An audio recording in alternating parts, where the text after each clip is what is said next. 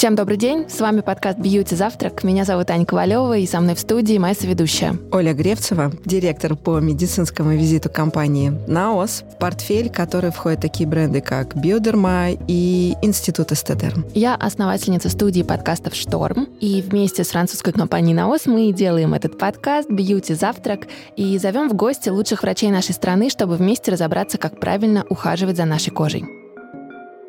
И мы продолжаем здесь цикл под названием «У атопии есть лицо» и отвечаем на самые частые вопросы пациентов, которые столкнулись с этой проблемой. И сегодня мы продолжаем развеивать мифы и разбираться в вопросах, которые связаны с атопическим дерматитом. Мы поговорили об очень интересном блоке о терапии и выяснили, кто такие глюкокортикостероиды, ингибиторы кальциневрина. Мы также поговорили о том, как их корректно наносить, если есть генерализированная экзема, если а, есть эмолент в терапии. И сегодня, я думаю, наступил момент, когда нам нужно обсудить фобии и синдром отмены этой стероидной терапии. А разобраться в этом вопросе нам поможет наш специалист в атопическом дерматите, врач, педиатр, аллерголог, иммунолог, телеведущий, Бессмертный Алексей. Алексей, здравствуйте. Здравствуйте. Первый вопрос. Как долго вообще можно использовать те самые глюкокортикостероиды? И в какой момент нужно терапию заканчивать? Мы используем глюкокортикостероиды или ингибиторы кальциневрина до достижения определенной ремиссии. Но это не единственное средство, которое мы используем. Мы используем и уход, и увлажнение, и еще, о чем мы не говорили, модификацию образа жизни. То есть это создание хороших климатических условий, микроклимата дома, отсутствие перегрева, контакты с триггерами шерстяных нефтяными синтетическими вещами, отсутствие контакта с не очень качественной водой, например, хлорированной часто бывает в некоторых поселках и домах вода, которая сильно раздражает кожу, работающие в квартире увлажнители, частое проветривание, отсутствие повышенной потливости, опять же, при перегреве или физической нагрузке. Это все тоже помогает нам в лечении. Одними гормонами тут мы не спасемся. Как долго мы их используем? Опять же, повторюсь, до достижения стойкой ремиссии. У кого-то 5 дней, у кого-то 7, а у кого-то год. Только тогда, когда такая терапия длительная, мы используем их не ежедневно,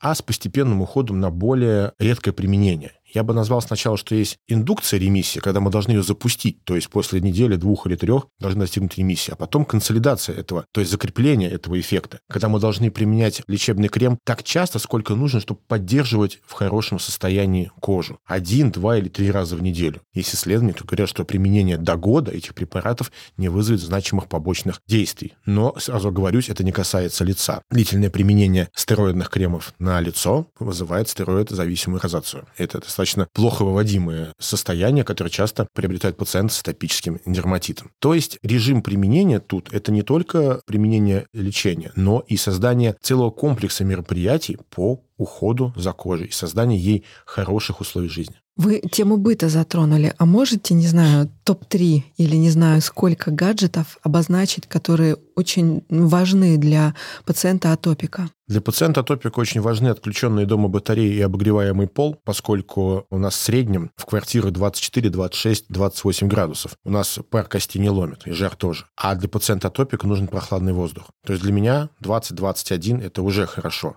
а в идеале даже меньше 19. Плюс батареи, включенные постоянно, особенно в апреле, когда непонятно, зачем они нужны, они сильно пересушивают воздух. Обогреваемый пол еще сильнее. То есть отключенные дома батареи и пол. Ровно настолько работающие, сколько необходимо, чтобы дома поддерживать температуру комфортную. От 18 до 21. На самом деле достаточно теплые дома, и большинство из них вполне отлично работают с выключенными батареями, хотя бы за счет тепла из соседних квартир. Это первое. Второе. Это работающий дома увлажнитель. Наша влажность в 20-25% дома пересушивает кожу. Кожа так устроена, что когда у нас дома сухо, у нас влага испаряется отовсюду, чтобы повысить влажность в квартире. Из тарелки с борщом, из раковины с водой и с нашей кожи. Поэтому чем выше влажность, тем лучше кожа себя чувствует. И этим обуславливается то, что когда мы приезжаем в отпуск на море, атопический дерматит часто уходит в ремиссию. Это не море лечит, это хорошая влажность и хорошие климатические условия. И третий гаджет, который я бы посоветовал дома, это комфортное постельное белье. Из таких хлопковых инертных материалов, которые не раздражают кожу, не высушивают и не являются триггером обострения, поскольку кому-то дискомфортен шелк, а кому-то синтетика. То есть мягкое, хлопковое, хорошо прополосканное, комфортное белье, которое не будет раздражать кожу. А стирать нужно обычным порошком? Там нужно ли ополаскивать? Я думаю, что можно стирать эти вещи как обычно. Единственное, что я рекомендую двойное полоскание. То есть после того, как вы провели цикл стирки, еще раз цикл полоскания, чтобы окончательно и полностью вымыть оттуда моющее средство. Очень часто пациенты говорят, что после обострения, и когда им назначили терапию, и они вроде как вышли в ремиссию, стало легче, опять симптоматика возвращается с новой силой, и еще больше высыпаний, больше экзем. И они иногда берут и используют ту терапию, которую им врач прописал в первый раз. Угу. Корректно ли это?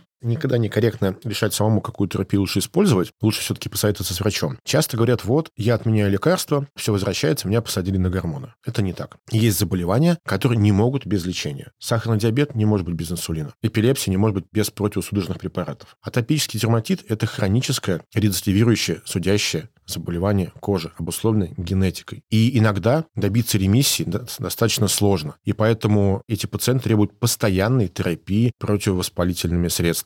А иногда после отмены действительно становится хуже. Почему? Пациенты либо отменяют резко, и воспаленная кожа радуется, ага, сейчас я покажу себя во всей красе. Или это неправильная схема отмены. Либо это совпадает с какими-то внешними факторами. То есть, условно, и отменили лечебные средства, а тут у человека случился стресс, перегрев и еще что-то, внешнее, и синтетическая кофточка. И все это вместе, пожалуйста, дает обострение. Плюс люди привыкают, когда они используют местные лечебные средства, к тому, что они могут позволить себе чуть больше, чем обычный атопик. Они надевают очень теплую одежду, у них перегреваются те места, где они больше потеют, шея, место под грудью, плечи, подмышечные впадины, бока. Они больше механически раздражают и натирают кожу. Стоит отменить все эти факторы, которые они могли себе позволить, резко дают обострение. А как очень плавно выйти с терапии, когда у тебя вроде бы уже все хорошо? Ну, с помощью так называемой проактивной терапии, про которую я уже упоминал, когда лечебные средства из ежедневного приема переводятся на прием через день, а потом два или один раз в неделю. Плюс, когда мы уменьшаем количество лечебных стероидов или ингибиторов кальциневрина, мы параллельно увеличиваем уходовые средства, то есть больше отдаем предпочтение эмолентам или кремам с компонентом цикла, которые снимают воспаление.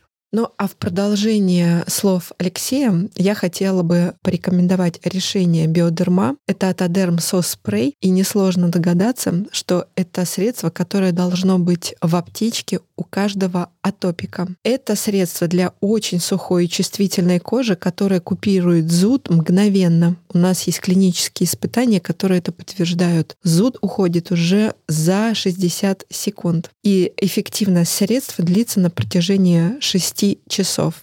Я обожаю эту текстуру, потому что она эмульсионная, и она еще в виде спрея. Ее легко и весело наносить, когда нужно сделать это очень быстро. И здесь как бы два направления, и эффективность, и быстрота в использовании находятся в одном средстве. Поэтому Средство очень быстро помогает справиться и с экземой, и его можно наносить даже на самые труднодоступные места самостоятельно. Нам многие пациенты рассказывали про то, что возникает зависимость от э, приема определенных мазей, и поэтому очень сложно, как и при любой зависимости, отказаться от этого. Как быть, когда ты думаешь, что напрямую там состояние твоей кожи зависит от постоянного применения мази, и не хочется отказываться? Как быть? Во-первых, действительно, это не зависимость. Там нет зависимости прямой, что зависимость есть только от тех веществ, которые стимулируют наше сознание. А тут, просто добившись хороших кондиций кожи, при уменьшении частоты терапии урежения мы просто возвращаемся к тому дерматиту, который у нас был. И это психологически воспринимается как зависимость. На самом деле, при кожных заболеваниях, хронических, хроническая крапивница, атопический дерматит, очень часто увлекается психолог. Увлекается психолог, который помогает человеку справиться и объяснить, что это нормально, что не значит, что мы будем сидеть на этом всю жизнь. А что даже если будем, то будем жить хорошо, долго и счастливо. Чтобы человек не чувствовал себя зависимым от применяемых средств. Опять же, есть ситуации, которые мы выполняем ежедневно. Иногда это лечебные мероприятия. А иногда мы чистим зубы. Мы же не зависим от зубной щетки. То же самое здесь. Почистили зубы, помазали кожу. Это привычка.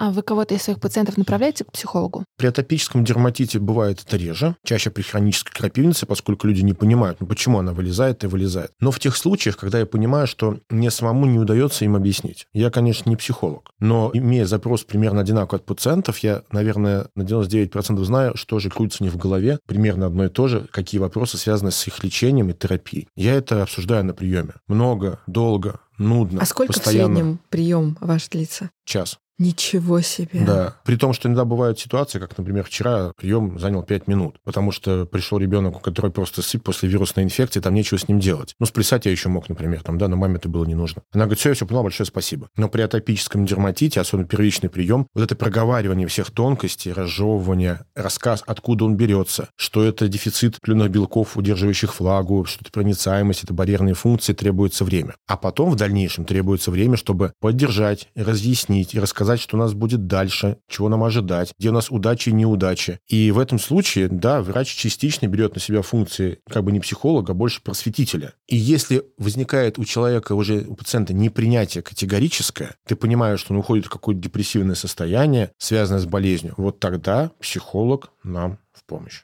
А обычно в лечебно-профилактических учреждениях есть выделенные психологи, которые там атопическим дерматитом занимаются, или это психолог там общей практики? А, я не могу сказать про лечебные профилактические учреждения государственного типа, поскольку я, к счастью, уже больше 10 лет в них не работаю. Вот. Это счастливый год работы, наконец, когда ты можешь работать как положено, с большим временем на пациента, и выполнять рекомендации такие, как ты хотел бы, они, которые бывают навязаны определенными структурами или стандартами. А так, э, в себя в клинике я направляю к нашим нашему обычному психологу, потому что к нему много пациентов приходят, именно имея хронические заболевания, не только кожные, астму, эпилепсию. Псориаз. Псориаз, диабет. То есть, грубо говоря, им нужно просто получить помощь, поговорить. Ведь многим пациентам надо на ручке, очень надо. Да, я, кстати, помню одного пациента, который рассказал мне об лучшем опыте. Я спросила, какой ваш самый лучший прием был? Это пациент атопик. И она сказала о том, что это был тот врач, аллерголог-иммунолог, который, собственно, взял меня за руку, и мы mm-hmm. пошли пить какао, о mm-hmm. котором я мечтала,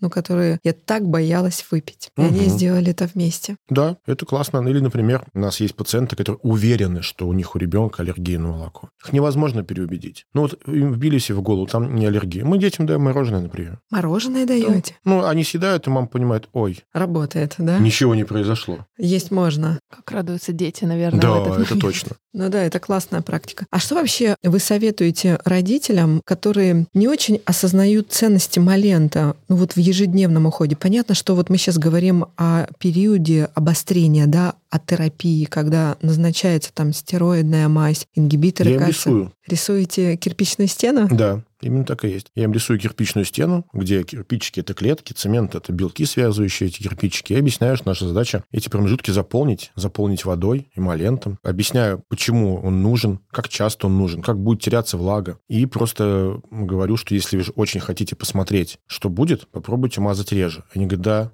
мы начинаем сохнуть. И они начинают понимать, что профилактическое применение эмолентов один-два раза в день поддерживает их кожу в хорошем состоянии. Кто-то на лето их отменяет. Ребенок отлично себя чувствует. Кто-то, начиная с сентября, уже мажет ребенка, поскольку знает, что в октябре он начнет сушиться, ну, сохнуть кожа. Но, опять же, с пациентом надо разговаривать. Как говорил мой преподаватель, у которого учился аллергологии, пациент вообще не виноват в том, что он болен. Он пришел не за критикой, не за осуждением. Он пришел за помощью и за разговором, чтобы ему объяснили, а иногда и доказали, как надо делать. У нас бывают сложные пациенты, и они приходят, и это выглядит так. Удиви меня и убеди меня. И тут не получится. Вот вам бумажка, мажьтесь этим три раза в день, придет через полгода. Им надо это донести. Поэтому это стоит времени. Это час но это нормальный цивилизованный прием, потому что за пять минут неинтересно и не нужно, и не поймет ничего. И пациент, которому дали бумажку со списком эмолентов «выберите сам любой», он вообще не поймет, почему их надо мазать. Ему ничего не разъяснили. Потом людей нужно убеждать. Если ты отлично рассказал ему на первом приеме все, половину он забыл к следующему. И ему надо все повторить заново. Плюс люди путаются. И у меня есть такая практика, когда приходят пациенты сложные, ну, мы всегда собираем анамнез, спрашиваем, как было, как родился, как женился, с каким весом, когда что появилось. У меня такая дурацкая практика, я открываю программу свою и этого пациента несколько раз. И каждый раз я опрашиваю заново. Чаще всего я получаю несколько разных историй. То есть проходит время, возникают какие-то там нарушения, что-то путается, что-то сбивается. Я прям смотрю, в мае он рассказывал так, в сентябре так, в январе так. Чтобы понимать, а что же на самом деле происходит, поскольку многие стремятся идеализировать ситуацию или скрыть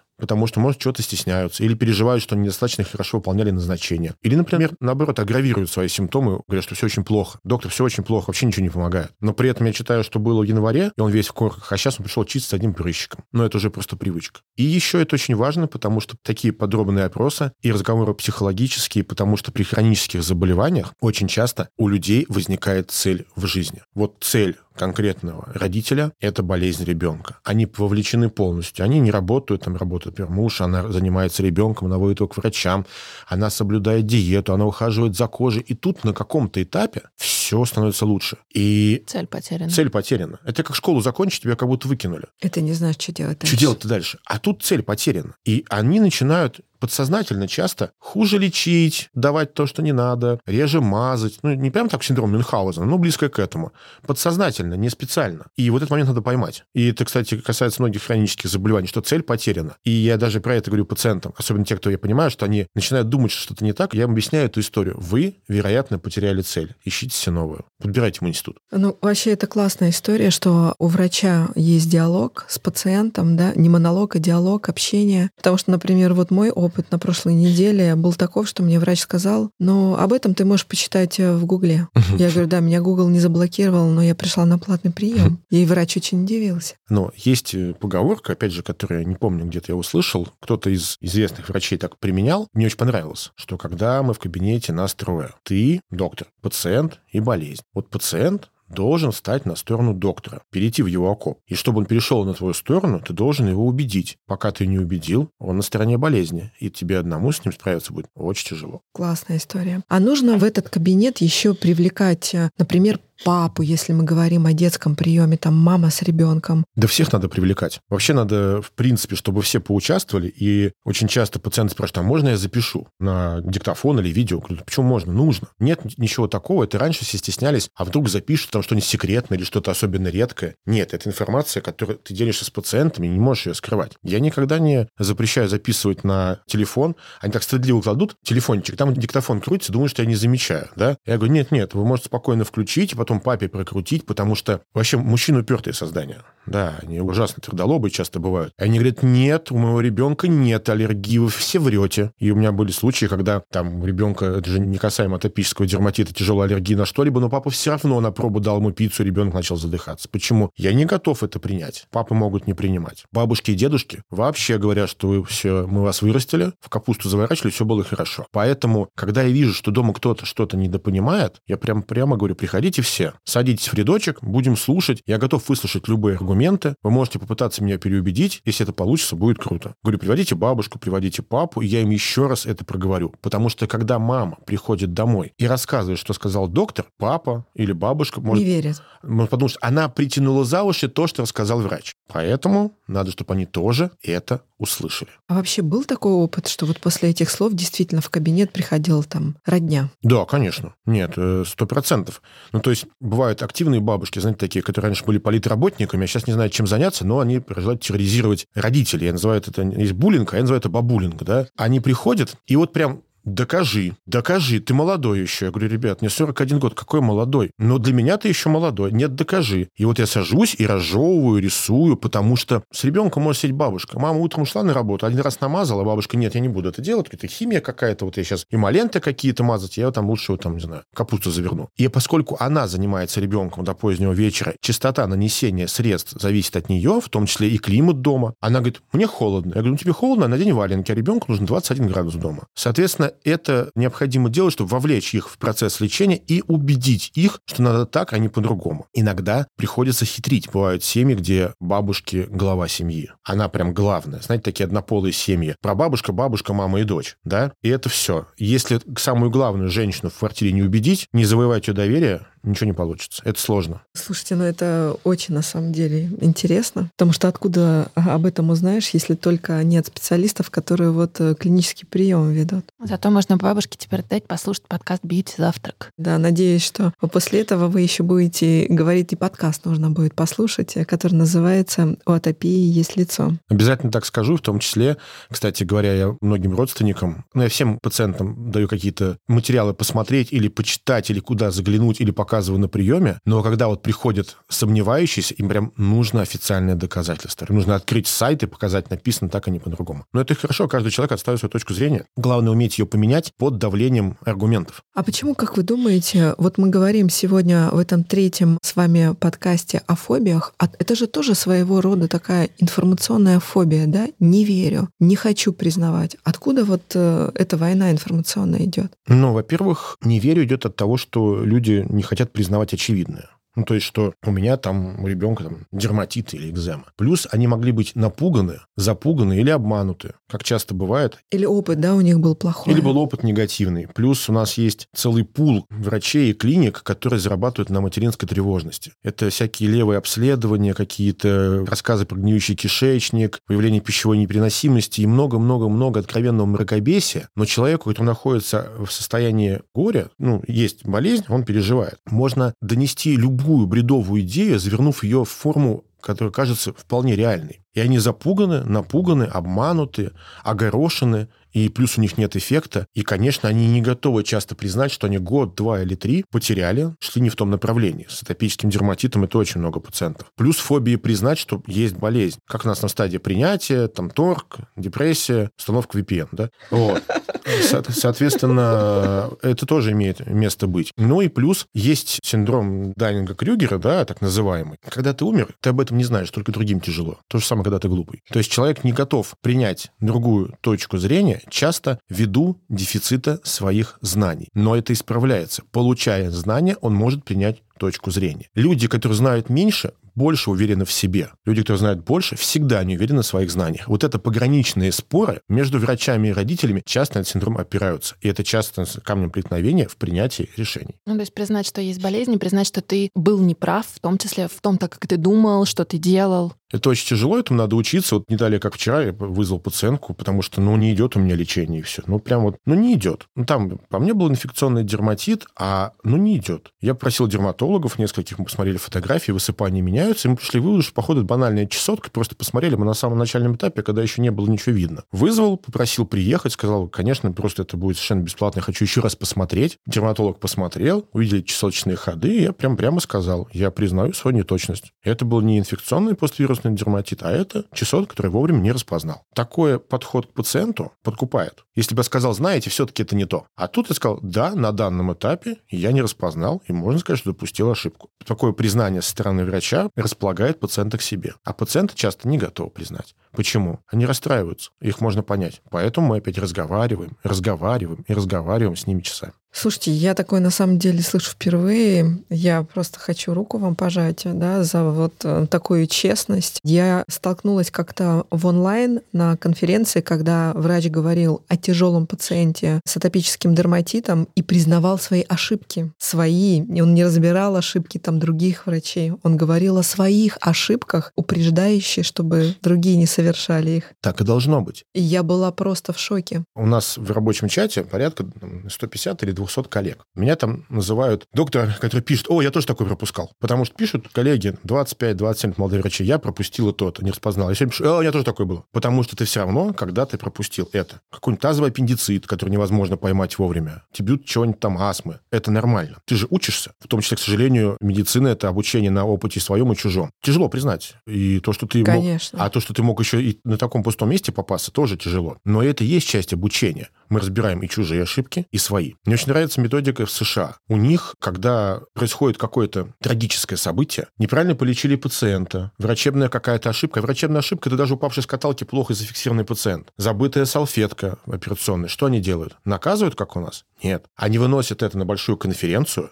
и рассказывают, что надо сделать, чтобы это не повторилось. Упреждающе. Да, есть такой сериал «Анатомия страсти». И у них там конференция по пятницам, где выходит врач и рассказывает, где он допустил какой-то ляп, и они потом разбирают протокол, как сделать, чтобы этого ляпа больше не повторилось. К чему это приводит? К уменьшению количества врачебных ошибок и всяких связанных с этим негативных последствий. У нас за это принято наказывать. Если, допустим, работая в государственной больнице, я бы это признал, ну, меня бы лишили премии. Ты же ошибся. Поэтому никто никогда не признает свои ошибки. А денежное взыскание да. это самое такое и, ощутимое. Да, и я считаю, что коллеги, с которыми я работаю, я счастлив это признать. Да? Они, когда в чем-то успешны, они рассказывают, какой интересный случай. Когда в чем-то ошиблись, ребят, знаете, что случилось? Нам надо всем это знать, что если когда-то вы это встретите, это может быть вот то. У нас очень интересный вышел этот выпуск. Он э, был сегодня о фобиях о разных фобиях. Мы говорили о синдроме отмена терапии, о синдроме отмена глюкокортикостероидов. Мы говорили об